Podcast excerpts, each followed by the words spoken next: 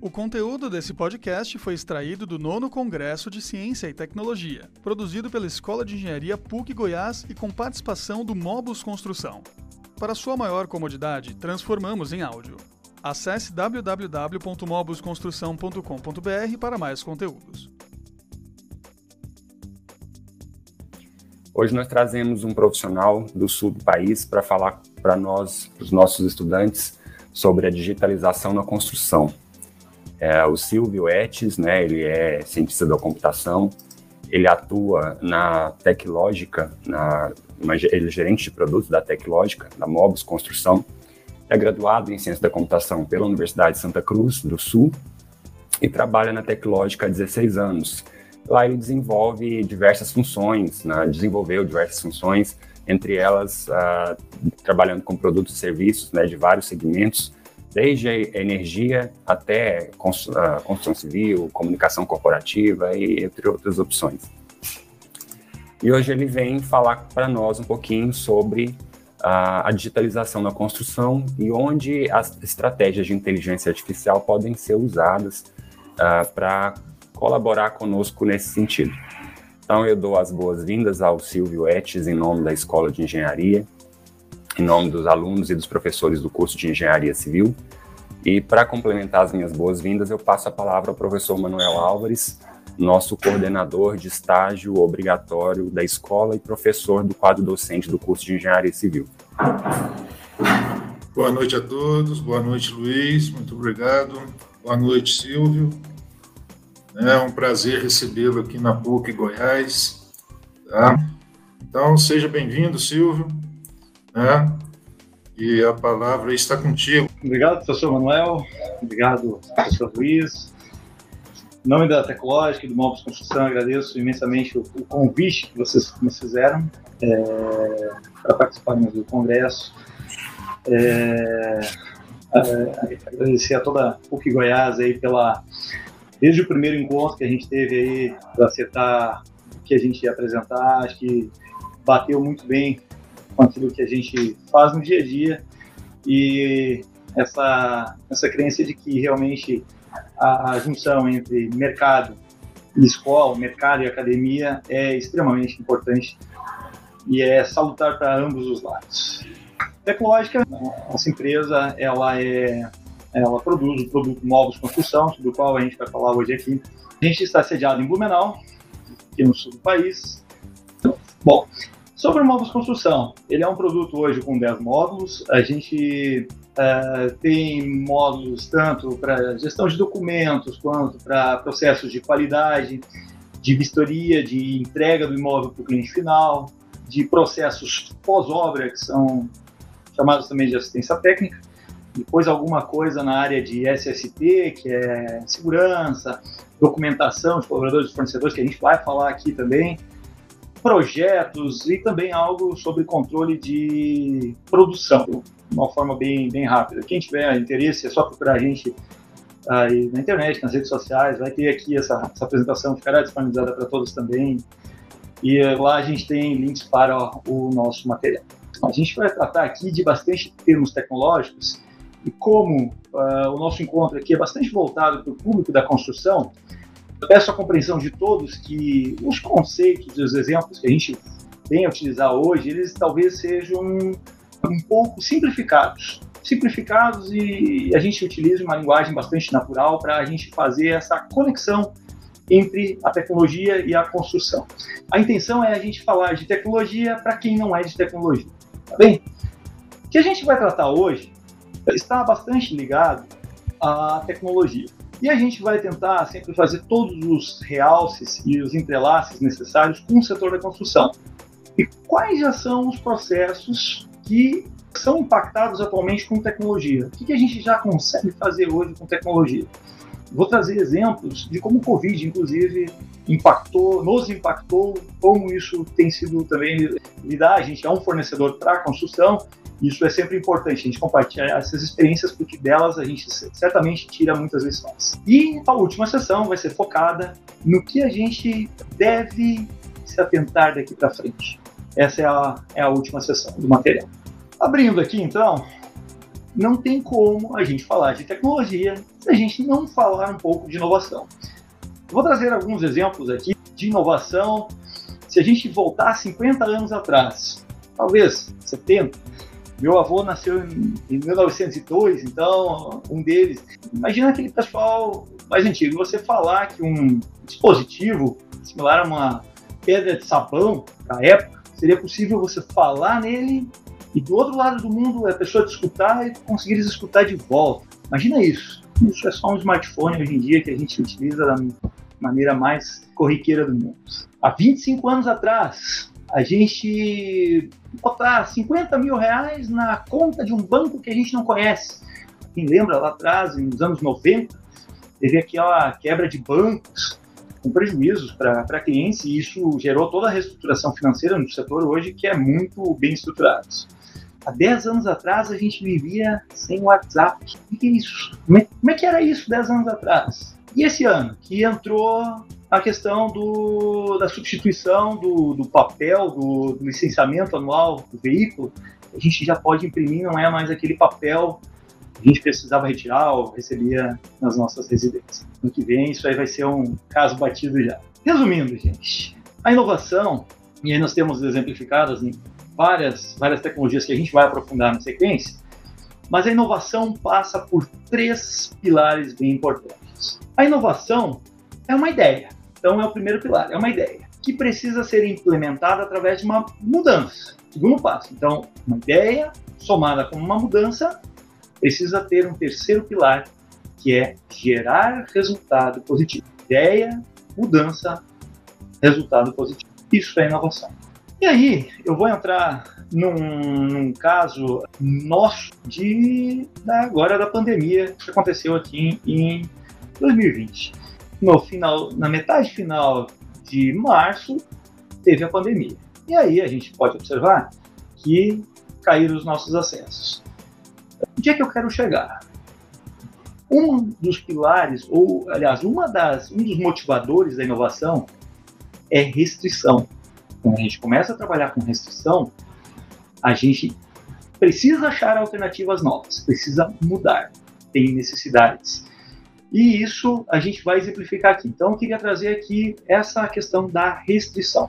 Depois, uma outra uma outra questão extremamente importante, eu vou falar bem eh, desse relacionamento das, do, do cliente final que adquire unidades, que compra imóveis das construtoras, com a própria construtora. Como ela, como é essa relação? Antigamente, a gente ia comprar imóvel, a gente olhava classificados em jornal. Era um encaixe, tinha uma seção especial. Isso talvez hoje não exista mais, não, enfim. Mas isso era a nossa forma de encontrar o imóvel.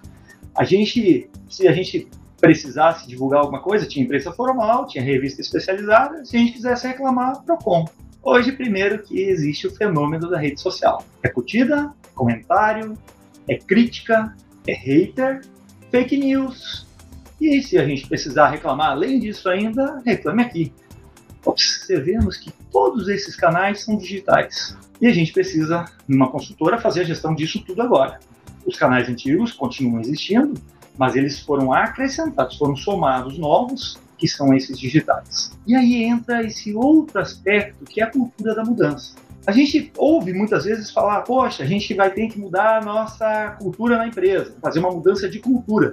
E isso está bastante em desuso. A nossa cultura é uma coisa que se transforma, ela se molda, ela é o nosso DNA de empresa. Quando a gente fala de cultura de mudança, é a gente estar sempre atento ao que está mudando e adequar os nossos processos. Isso não exige uma, mudar a cultura, mas é a gente ter uma cultura que absorve e que adapta as mudanças na nossa rotina. O próximo aqui a gente vai ter a questão da nuvem. E aí a gente vai começar a aprofundar um pouquinho mais tecnologia. E aí a gente aqui trazer o aspecto da nuvem, que é um dos elementos presentes também, talvez na última década agora. O Mobus, ele tem, ele começou em 2011, construiu ele de lá para cá. Lá no início, o tablet era uma coisa nova, a gente não tinha nem questões ainda de quais eram os melhores padrões de usabilidade. E a nuvem também estava engatinhando. O que é a nuvem no fim de contas, um serviço que é provido por players de mercado e que necessariamente eles precisam entregar algo a mais. eles têm uma disponibilidade maior, porque não precisa ter toda uma estrutura tão cara, gigantesca dentro de uma empresa, contrata esse serviço e hoje existem bons players que entregam uma alta disponibilidade. Tu tem possibilidade de escalabilidade. E esse é um outro conceito que a nuvem absorve muito bem. Vínhamos numa crescente. De repente, pandemia, caímos. A gente tem condições de diminuir a nossa alocação e proporcionalmente nosso custo. Houve aumento de novo? Sobe-se, acrescenta-se, cresce-se em número de recursos novamente. Segurança é outra, outro fator que na nuvem já melhorou bastante e tudo isso vem para reduzir custo. Isso é coisa importante. Reduzir custo? Sim, reduzir custo. A nuvem certamente ela consegue reduzir custos. Vamos fazer isso um pouquinho mais aprofundado para frente de novo. Quem adotou isso lá no início? A gente observou, e aí por experiência de mercado, que quem mais adotou foi quem tinha menos restrições e mais necessidades. Então eram empresas que não tinham muita TI, que precisavam, mas que queriam adotar sistemas que e não pararam tanto para avaliar alguns aspectos, talvez com segurança, lá no início ainda eram mais discutidos. Quem demorou um pouco mais são aqueles chamados dinossauros. Os dinossauros, primeiro, eles são gigantes, eles têm uma estrutura grande,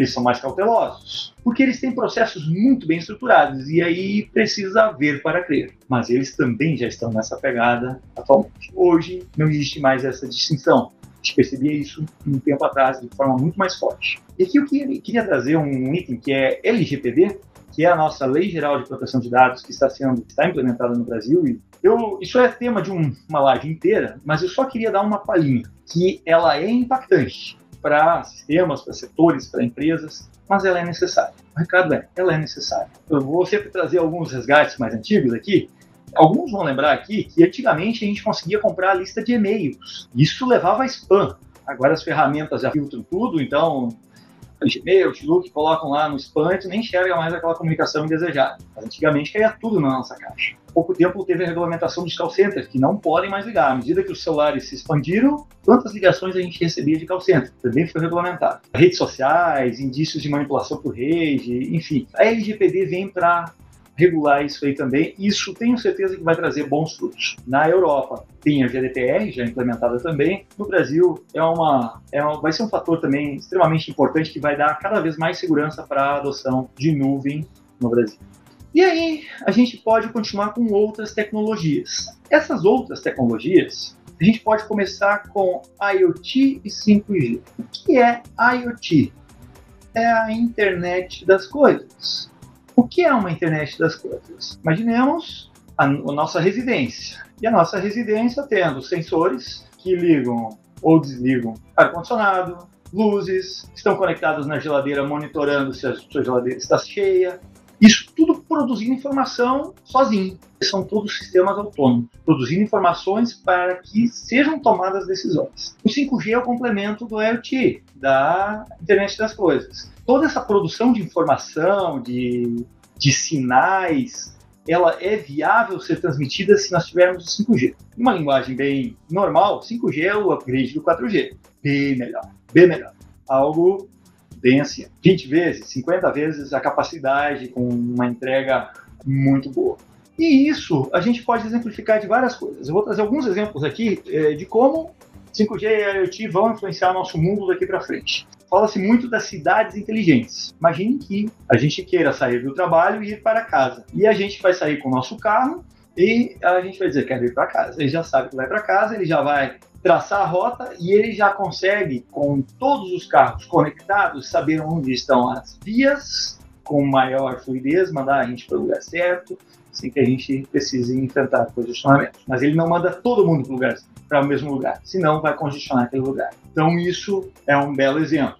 Uh, outro, a gente ter alertas de desgaste e manutenção de equipamentos, para a gente gerar manutenções preventivas, ou se quebra, a gente já gerar manutenção reativa, sem que ninguém precise, não precise ter uma intervenção humana, tudo através de sistemas. Depois, é, sensores de aplicação de insumos. Imagina que você tem um pallet de piso que vai ter que ser entregue no nono andar, é um piso personalizado, tem que ser no nono andar, no apartamento 901. Quando ele passar a entrar lá, já tem um RFID, um leitor que vai pegar, vai bipar e já vai, olha, chegou no lugar certo. Se tivesse entregue em 801, já ia bipar, ia estar errado. Então, é mais um, uma aplicabilidade. assistência técnica. Imagina tu teres sensores de acúmulo de mofo, vazamento de água, problema elétrico, tudo alertando. Em SST, na área de segurança, uma roupa que monitora a temperatura do colaborador. Em tempos de Covid, um sonho, a gente evitar infecções. São tudo aplicabilidades práticas, todas bastante correlacionadas com o setor da construção, nossa vida diária, inclusive. Mas para isso acontecer, a gente vai pular para o próximo conceito, que é Big Data. E a Big Data é muita informação. Tudo isso aí acontecendo ao mesmo tempo, mandando informações, armazenando é um volume gigantesco de informações. Na maioria das vezes, desestruturado. A informação do carro não combina com a informação que a geladeira manda, nem do ar-condicionado, mas aquilo tem que conversar para tomar decisão. Big Data não é só armazenar. Big Data é transformar aqueles dados armazenados gigantescos em algo palpável, em algo digerível, em algo que realmente proporcione tomada de decisão. Para isso existem as técnicas. E eu vou, vou, vou colocar assim que o, a era do achismo não é mais aquela tomada de decisão sobre dados, essa passou. Isso é passado. A gente está vivendo um, um, presente de transição para um futuro que é basicamente analítico. O analítico vai tomar conta. E aí, essas técnicas todas fazem diferença. E aí nós vamos pular para a inteligência artificial. E a melhor exemplificação da inteligência artificial é pega o 5G, IoT, Big Data, soma tudo num exemplo. Você sai do seu trabalho, está se dirigindo para casa, você não vai passar no supermercado para fazer nenhuma compra hoje, mas você vai direto para casa. Chega em casa, abre a porta, tava calor pra caramba na rua e o ar está ligado, gelando a temperatura. E aí tudo bem, IoT, Big Data, já comunicou 5G, porque conseguiu monitorar. Mas a inteligência artificial é você não programar isso. A inteligência artificial é que programou isso para você. Isso é ser um sistema inteligente. Isso é inteligência artificial. Você não programou.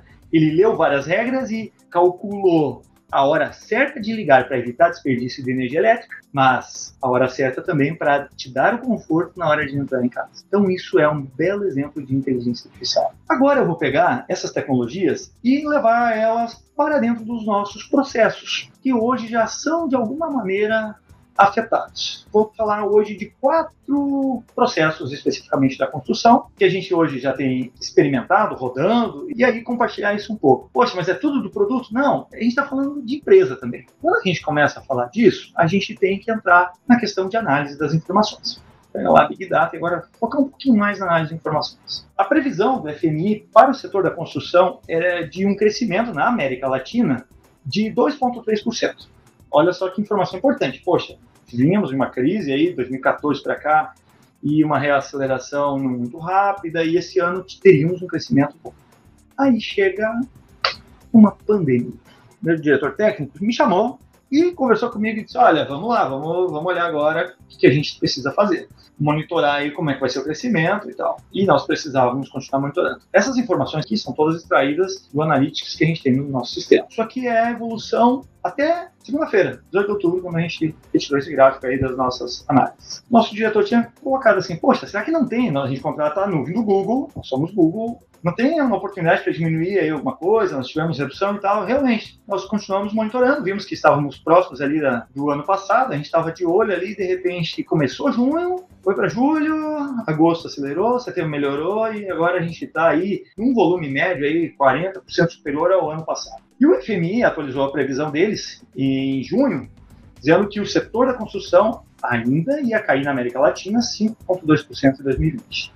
Vejam, a importância disso aqui. Um único número não determina uma tomada de decisão, mas a combinação de vários números faz a gente criar estratégias. Trouxe números divergentes aqui propositalmente, para a gente criar reflexão sobre números. E essa tomada de decisão aqui, ela é importante porque, óbvio que aqui tem somados macroeconomia, setor da construção no Brasil, nós temos um nosso comercial, que é a minha, área par dentro da tecnológica, tem várias informações que vão ser combinadas para a gente tomar as melhores decisões. E toda tomada de decisão, ela sempre, numa empresa, é baseada em reduzir custos ou aumentar sua eficiência, seja de faturamento, seja de produção, de operação. Aqui também trouxe os dados do, de uso do Móveis Construção no estado de Goiás e no Distrito Federal. Então, desde o início do ano, nós esperamos, isso aqui é a medição até 9 de outubro, esperamos esse ano já certamente a marca de 55 mil sessões. E aqui nós temos aí dados estatísticos por cidade,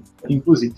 É mais uma informação válida? É claro que é. A gente consegue, por exemplo, saber onde nossos clientes estão. Se a gente às vezes faz campanhas, nosso comercial, ele se vale muito de informações importantes. E essas são informações que, respeitadas sempre as regras da LGPD, elas são muito bem-vindas porque elas ajudam a gestão de qualquer empresa. Agora a gente trocando um pouquinho e aí contextualizando serviços na nuvem, eu trouxe aqui de novo a disponibilidade, a escalabilidade, a segurança e a redução de custos. Trouxe aqui de novo. E aí eu queria só conceituar duas coisas importantes, importantes que a gente precisa se atentar. E aqui é construtoras, quando forem contratar, é sempre importante ter essa divisão clara. Uma coisa é provedor de data center nosso Google, outro é provedor de solução. Nós somos um provedor de solução também. E os, as duas coisas combinadas é que levam disponibilidade, escalabilidade, segurança e redução de custos. Não existe desagregação disso aqui. Existe uma combinação. É óbvio que uma construtora pode comprar só o provedor data center e, enfim, criar suas máquinas lá na nuvem. Tranquilo também, é uma, é uma opção, é uma coisa que a gente faz, por exemplo. Mas isso aqui é para trazer que existe essa diferenciação e que para a gente atingir realmente excelência nos serviços da nuvem, a gente precisa combinar essas duas coisas, data center e soluções. O outro exemplo agora que eu vou apresentar, ele trata do relacionamento dos fornecedores com a construtora e de uma oportunidade que nasceu durante a pandemia para a gente. A gente já tinha, nós temos um módulo chamado registros. Registros é um módulo controla a obrigatoriedade da documentação de colaboradores e fornecedores. Por exemplo, um ASO vence, ele manda um alerta e tal. Como existe muita mão de obra terceirizada, o que, é praxe? Entregar a documentação em papel, alguns digitalizam, outros guardam em pastinhas físicas e, e, essa é a documentação. Aí tem planilha Excel para controlar tudo e tal, nosso sistema automatiza isso. Mas na pandemia, olha o que potencializou. A gente tinha distanciamento social sendo pedido de forma bastante vigorosa. Esse QR Code que aparece na tela, ele pode ser escaneado por um dispositivo móvel. O fornecedor faz isso e abre uma tela para ele. Ele vai lá, abre a tela, abre a câmera, tira uma foto do documento, dá um OK e envia para o portal. O que, isso significa na prática? Olha só, o fornecedor da construtora tira a foto do, do, documento, não precisa ter scanner, não precisa treinar, é só tirar ali, já abre lá, só tirar um OK, mandar e entregar lá e o pessoal da construtora só confere os dados entregues, só confere a documentação entregue, tudo de forma digital, sem precisar contatos. Outra coisa muito benéfica que foi aí que veio a reboque, essa questão da agilidade, cobrança tudo automatizada, e aí é, notou-se também que houve uma, uma diminuição da carga do administrativo da construtora, porque ela só precisa conferir, não precisa digitalizar tudo de novo. Ao mesmo tempo, imagina se a gente tivesse que distribuir scanner para cada fornecedor. Um smartphone todo mundo tem. Então, isso são facilitadores. De novo, restrição cria oportunidades.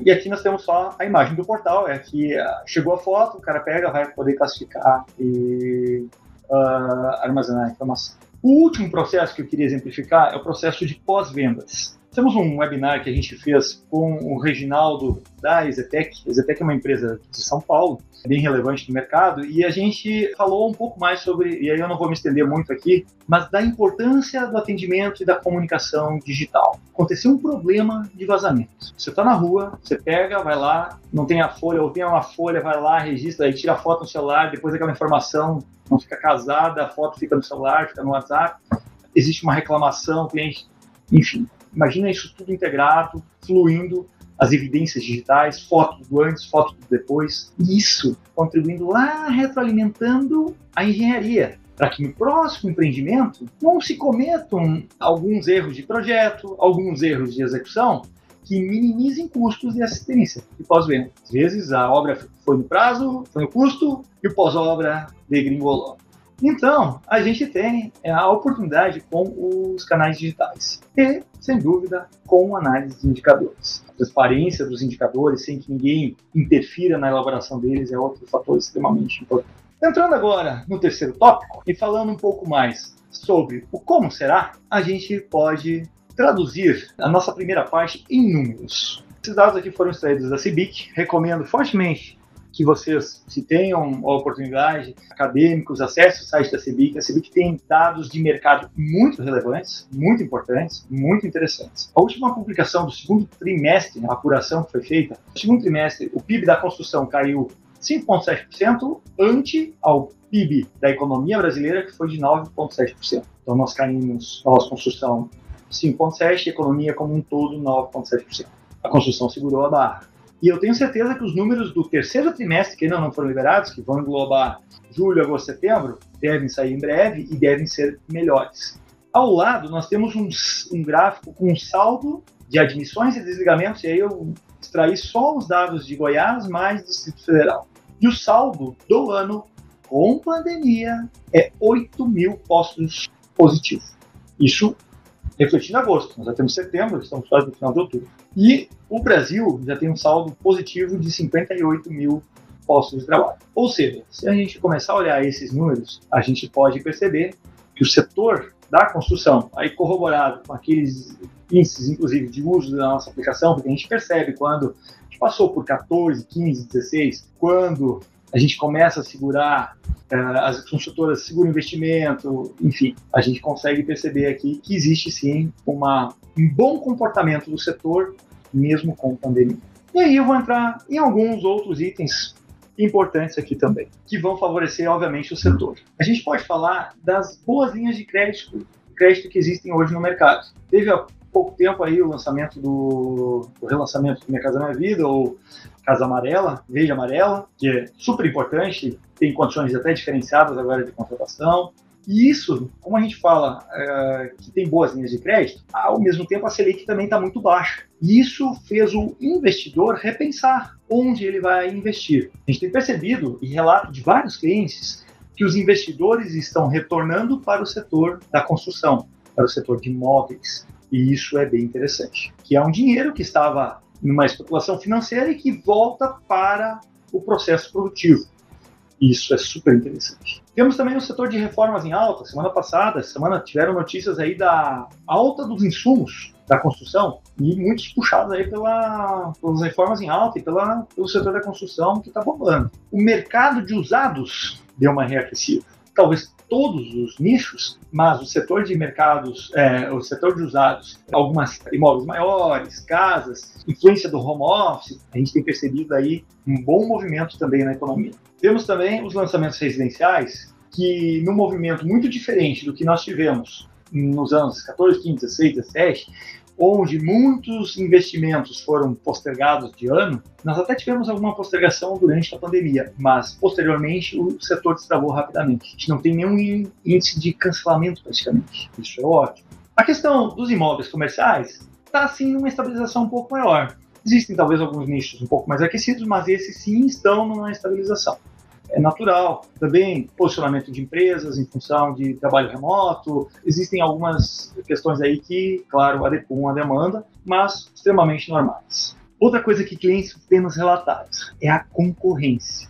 Antes, concorria-se normalmente com duas, três consultoras, de, dependendo do mercado, dependendo do, do local, mas é esses os números: dois, três, duas, três concorrências e tal, pegava e tirava. Em grandes centros agora, fala-se em oito, nove concorrentes. Olha o momento. Se a internet deu mais oportunidade à sua empresa, ela também deu oportunidade às demais. E elas também começam a aparecer mais. Então, é uma corrida as ofertas começam a acontecer. Você não precisa mais comprar classificado jornal para ficar sabendo dos lançamentos. A rede social hoje transborda. É só você entrar num anúncio que vai chover de anúncio na sequência aí no, no, nos stories e, e, postagens da vida aí nas redes sociais. Então, maior concorrência também. Home office. Home office já comentou um pouquinho sobre o mercado de usados, até lançamentos residenciais, que está tendo uma atratividade, mas eu não falo aqui única e exclusivamente sobre a ótica de cliente. Eu, tô, eu queria trazer também sobre a ótica de contratação de fornecedores. E aí eu vou trazer o, nosso case. Aí eu vou trazer o case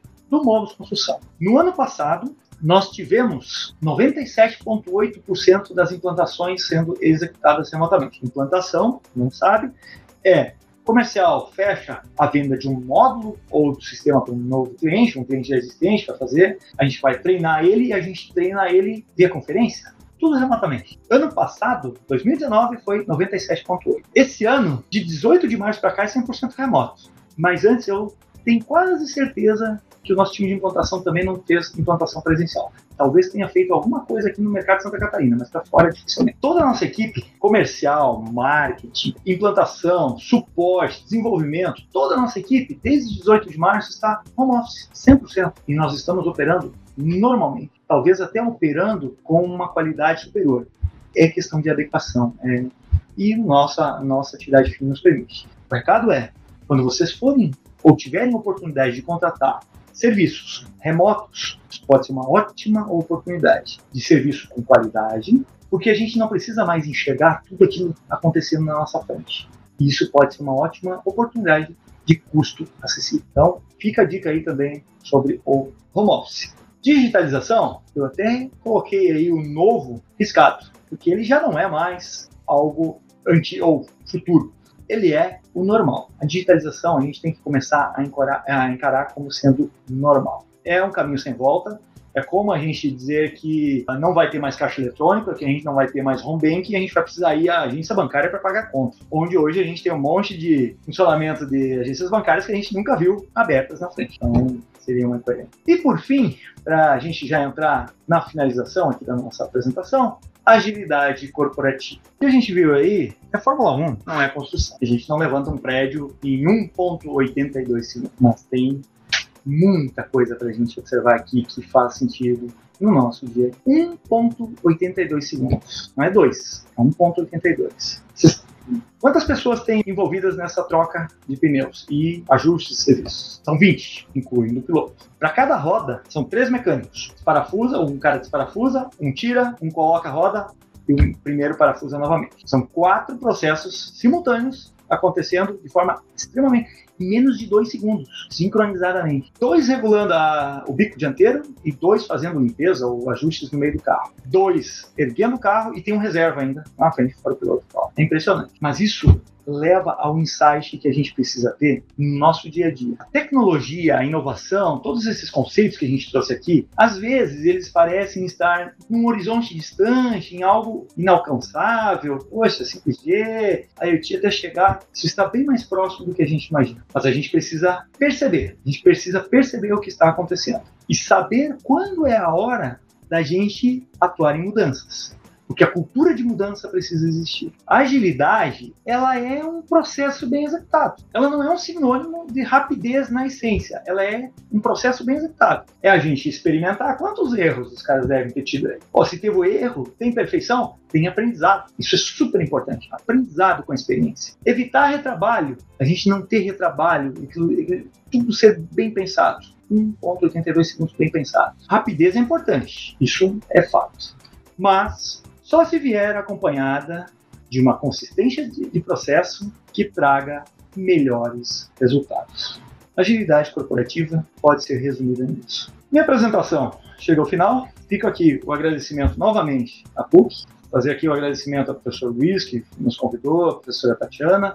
Muito importante a gente ter uma, essa aproximação com alunos, com o mercado. Aqui eu sei que tem comunidade presente também essa troca de experiências do que a gente vive no mercado com a academia é extremamente importante. Temos essa abertura, sabemos que a PUC Goiás, aqui representada na Escola de Engenharia, também tem, então agradeço imensamente a oportunidade. Gostou do conteúdo? Então continue acompanhando o Mobus Construção.